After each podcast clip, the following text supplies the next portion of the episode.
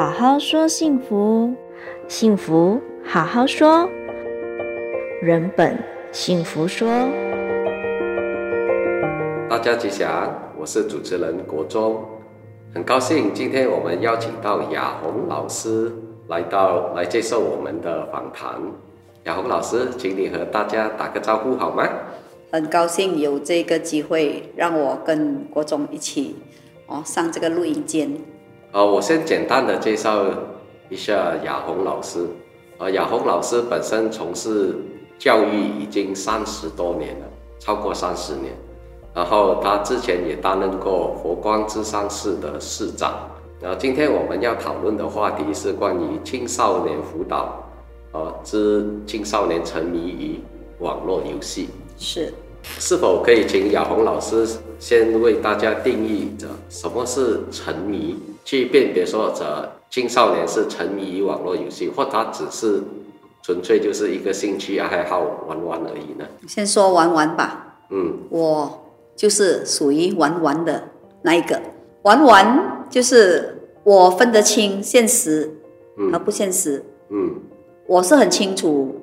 知道我周遭所发生的事物，嗯，我随时都可以从我的游戏世界里面脱离出来。那如果是沉迷，应该就是满脑子想着的都是游戏里面的情节，里面的人物，嗯，要怎样去打怪兽，嗯，要怎样让自己升级，要怎样让自己更加强大，然后就处在那个虚拟世界。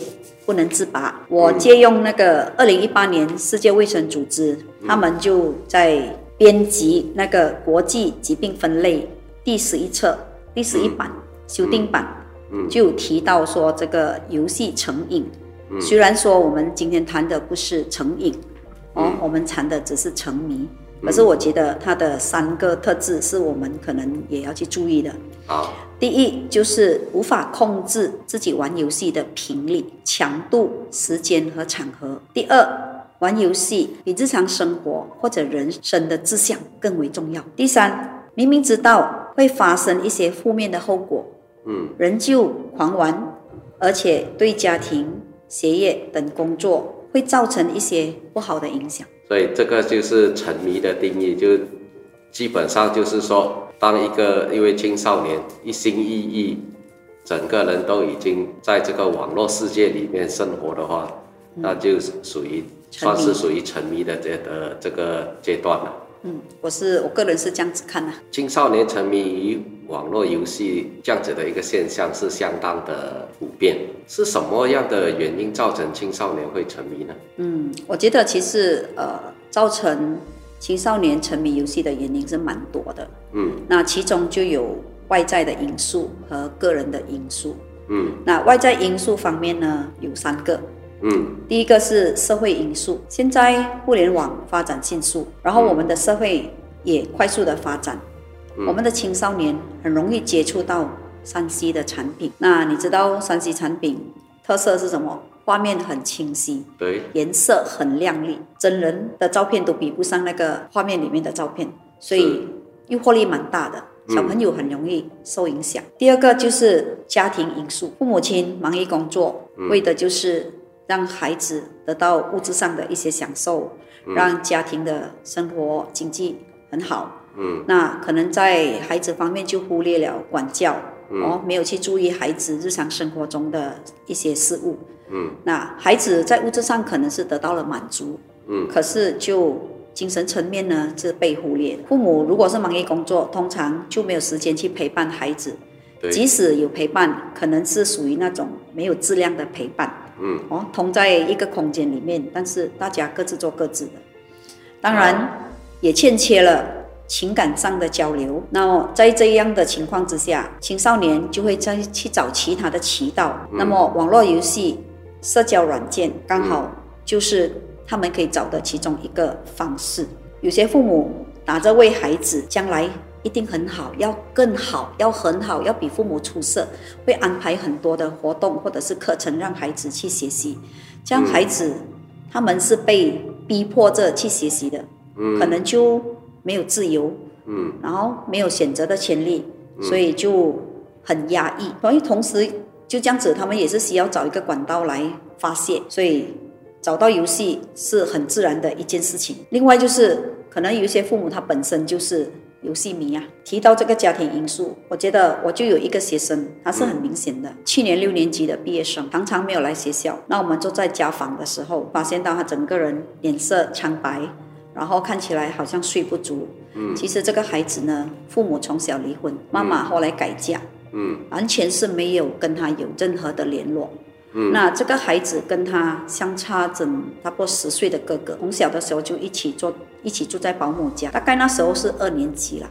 所以哥哥那时候是中学，那个时候跟哥哥还有一些互动，可是爸爸并没有跟他们住在一起。那鼓励爸爸把孩子接回去，可是因为爸爸住的地方没有网络，所以呢，那个孩子就不愿意回去。然后根据保姆所说，他就是玩到三更半夜，所以其实他的健康是受影响的，他的心里面、他的脑袋里面就是完全没有想要学习的那种心态。再来就是啊，我们发现到哦，他完全对学习。或者是学校的活动是提不起兴趣的。再问一问爸爸，平时跟孩子怎么交流？结果都是爸爸说：“我十点多放工回来，去保姆家找他，然后呢，想要跟他聊。孩子坐在我旁边，问他一些事情，他都不要回应。所以爸爸讲爸爸的，孩子坐在旁边就自己。”玩手机就这样的情况咯，所以这个孩子在学校的表现，他就是很文静的。你讲他成绩差吗？他其实是有学习能力的，但是因为他就是不爱表现嘛，然后又常常不来。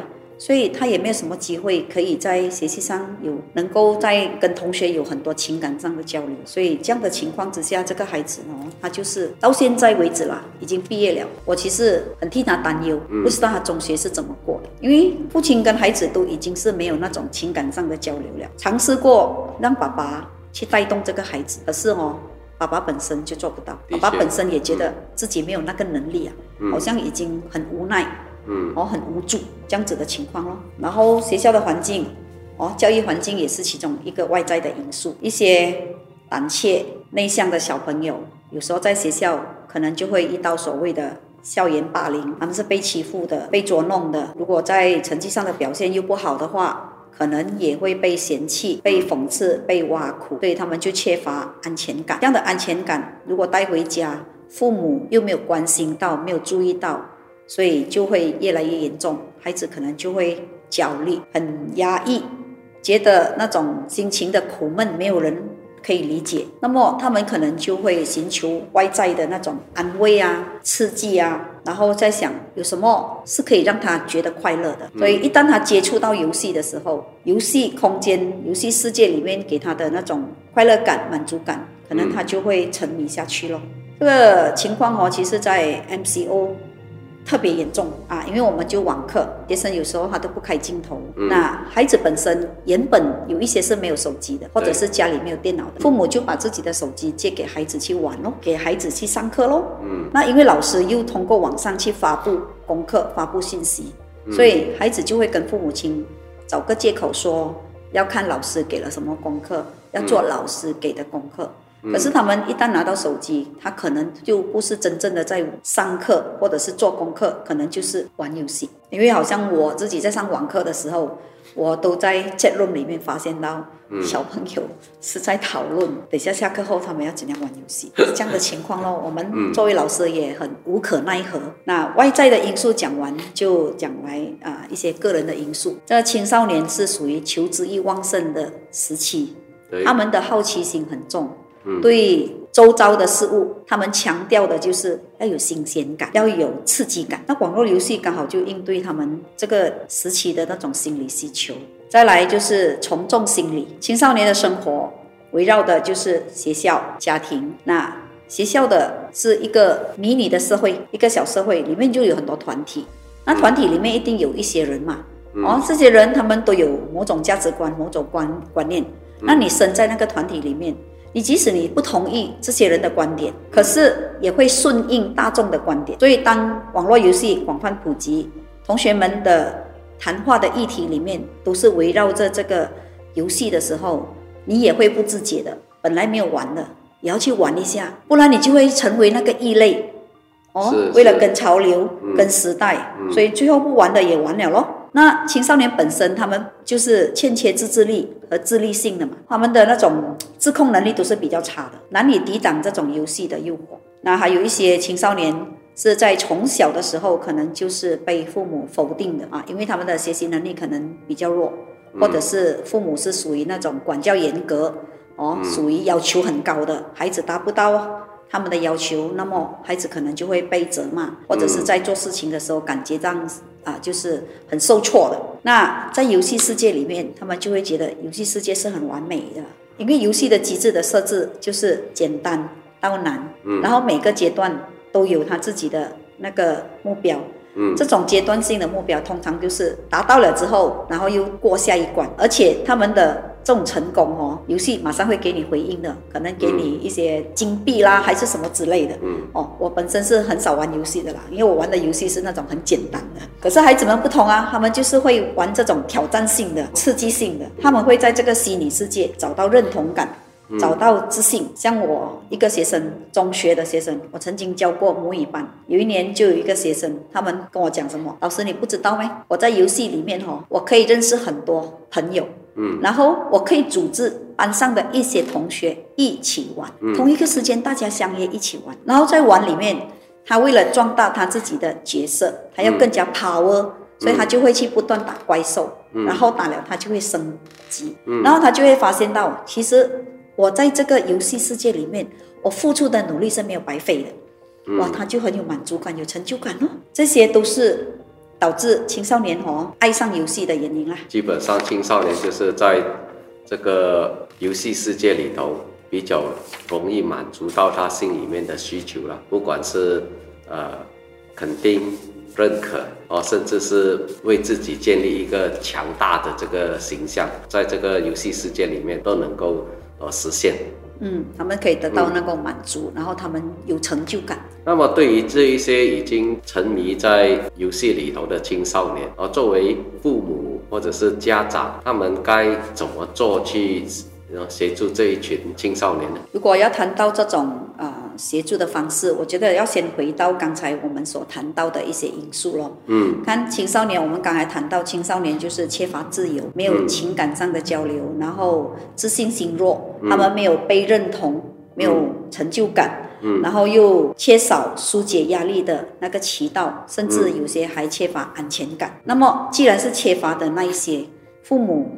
可能就要弥补，去满足孩子所欠缺的咯。所以我觉得说，孩子要有自由的空间，父母亲也要给孩子选择的权利，甚至尊重孩子的选择。那父母可以做到，就是提供一个让孩子接触更多选择的平台，最好就是根据孩子的个性来做选择。比如说，一个天性活泼好动的小朋友，教他画画两个小时，他肯定是没有耐心的咯。一个性格内向的。青少年，你叫他去运动，他就不去哦，很难把他带着去外面运动的。好比我的老二，我老二就是那种没有运动细胞的，你叫他去运动很难的。然后有些孩子其实没有艺术上的细胞，父母偏偏就说哇，学艺术很好哦，要被栽培孩子以后成为画家啦、音乐家，可是他们却忽略。到底孩子是不是真的有这一方面的天赋？父母更需要做的就是，可能就是多带孩子去参与这一类的活动，可能看画展啊、听音乐啊、看演奏啊，从中去发现孩子真正的兴趣在哪里，然后去协助孩子发展这一类的兴趣。那另外一方面就是父母要建立很好的那种亲子沟通的桥梁，特别是那种年龄比较小的小朋友，他们对父母是比较依恋的。我指的就是可能大概是三岁到十岁，或者是到九岁啦，因为现在孩子的发展是很快的。嗯，孩子本来是很喜欢跟父母说的，哦，学校今天发生了什么事啊？啊，我跟谁谁谁又发生了什么冲突啊？他们很兴致勃勃的跟他们的父母在诉说这些事情。嗯，可是父母工作回来很累，可能也想要休息 relax，所以就没有耐心去听孩子讲。甚至都没有给予回应，这样的情况之下，孩子可能就会觉得没趣哦，觉得父母都好像不喜欢他，不想听他说话。久而久之，他觉得没有人可以倾诉，可能他就要找其他的管道了咯。所以建议家长能够的话，就每天可以给孩子一个那种独立的，甚至很有素质的。那个陪伴。不要说哦啊，同在一个空间里面，可是父母自己做自己的事情，孩子自己做自己的事情，这样子的陪伴其实是没有什么意义的。那只是身体的陪伴而已，嗯啊，不是在这心理的陪伴。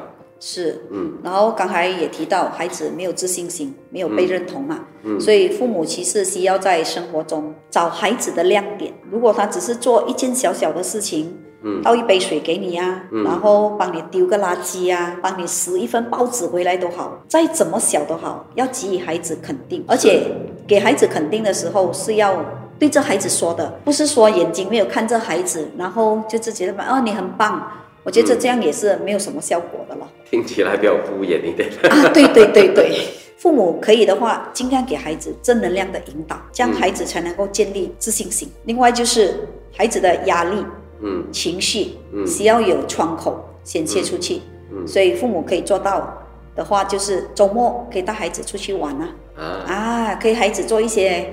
共同的活动，好像去运动、去看电影、去听音乐，好像我自己本身就是常常带着孩子一起做义工。哇，嗯、对，这样我们也有亲子共同互动的时间啊，是，这不是一件很棒的事情嘛？对对对。啊，所以家里如果我能够成为孩子很好的避风港，嗯、尤其是那种心理上的安全感。那么孩子就不会说很多时间去花时间沉迷在游戏。对对。那最后的雅红老师有什么想对青少年或家长说的吗？我就想借用我在一个平台，嗯、心快活心理健康学习平台，嗯，然后就有一个叫做柯慧珍教授，嗯，他讲的一个课题就是正向管教十分钟幸福一生。他就提到说，一个很厉害的爸爸。嗯啊，然后就每天用这样的十分钟跟孩子接触，让孩子们都觉得家是很幸福的。那这十分钟里面他做什么事？他每次就问那四个问题。第一个问题，今天有什么好的事情发生？他通过这个问题引导孩子回顾一天里面好的事情，然后父亲跟孩子一起欣赏好的事情。所以每天晚上都是看真相的事情。那第二个问题他问的。今天有什么好的表现？孩子一天的表现可能有些很好，嗯，可能不好，可能就差强人意。嗯、那孩子可以说一说好的表现哦，嗯、因为我们要他讲好的表现嘛，所以孩子就不会去看他不好的。孩子好的表现，父母亲肯定就有一个机会可以去称赞孩子。那通常孩子的行为如果是好的，被我们注意了，嗯、他就会留下来。那第三个问题，他就问。今天有什么好的收获？在这边呢，这个父亲他要强调的是，孩子每天都在学习，他引导孩子每天给一点点自己的时间留下来今天所学的东西。那爸爸也会带着孩子去想看孩子今天得到什么好的学习，然后给予肯定，给予赞赏。那第四个问题，他问的是。今天有什么需要爸爸帮你的？孩子的学习可能就碰到一些困难啊，或者是他可能也是有一些需要。如果参加绘画比赛呀、啊，参加一些那种物品创作比赛呀、啊，孩子可能有需要一些工具，那他可能没有办法自己准备。父母这个时候呢，就是可以帮孩子准备，或者是跟孩子一起准备。那孩子也可能会面对一些知识上的不足，在这边家长就可以说找一些资讯，或者是找一些书提供给孩子。或者是说跟孩子一起共同学习，再来就是情绪方面的。情绪方面呢，我们的情绪都知道咯，有开心的、担心啦、生气啦、焦虑啊，这些都是其实一整天的所谓的喜怒哀乐。嗯，如果这些喜怒哀乐都能够被同理，都能够被看到，孩子肯定也是会快乐的，会觉得自己是幸福的，有这么好的爸爸妈妈陪伴在身边。对对对。最后一个呢是自尊。孩子分享了这么多好的事情，得到的是父母正向的肯定，这个就是一个增强的，哦，让孩子可以增强他在各方面的表现。嗯，那孩子会觉得自己是很棒的。这样子的话，孩子的自尊呢是很好，很能够很稳定的发展。啊，这从雅红老师的分享，我本人呢就是收获很多啊，希望听众朋友们也收获满满。